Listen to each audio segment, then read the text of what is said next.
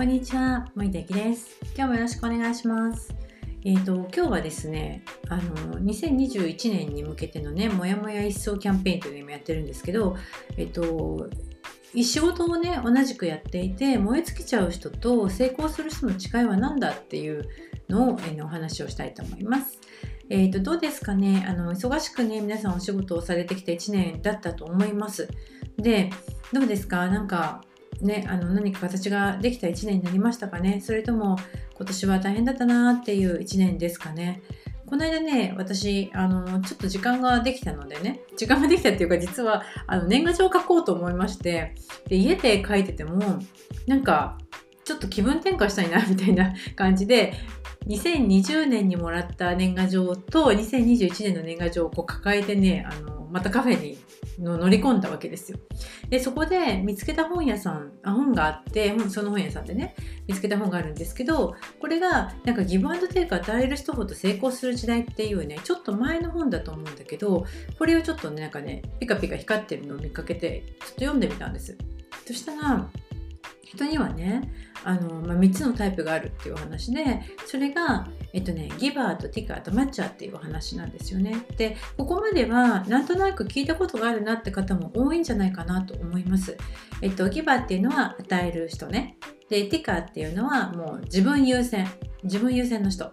でマッチャーさんっていうのはバランスを考えられる人っていう感じで人には3つのタイプがあるというふうに言われています。でまあみんなねこう3分の1ずつ分割されるのではなくって、えっと、あなたは例えばギバー要素が何パーセントですよとかティカ要素はどれぐらいあるねみたいな感じでいろんな要素がミックスされているというふうにも言われていますだから私はもうギバーだからでもフルフルギバーかって言ったら全然そんなことはなくってやっぱり私の中にもそういうあの利益を優先する部分もあるし損得のバランスを考える部分も要素としてあるよっていうお話なんですよね。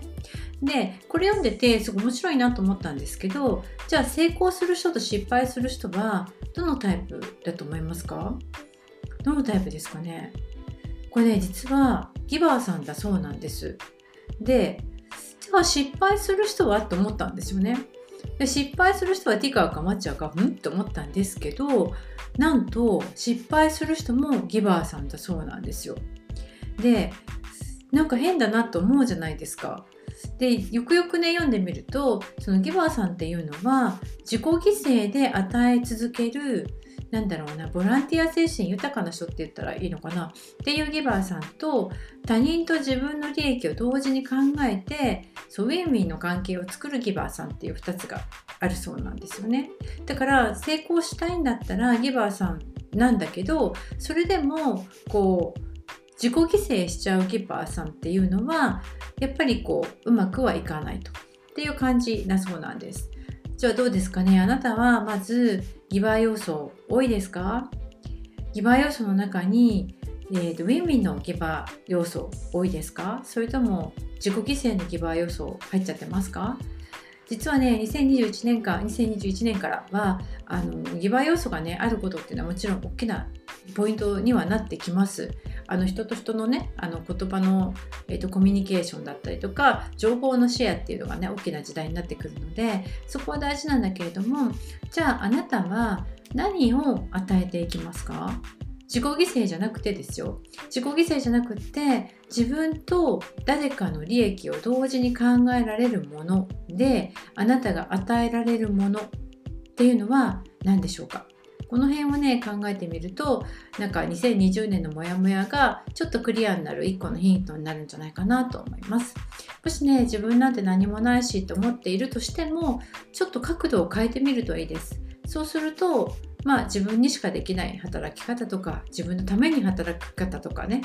が見えてくるんじゃないかなと思います。えー、ということで、えーと、もしね、あのお時間があるときはそういうのやってみるといいんじゃないかなというふうに思います。で、えー、自分でね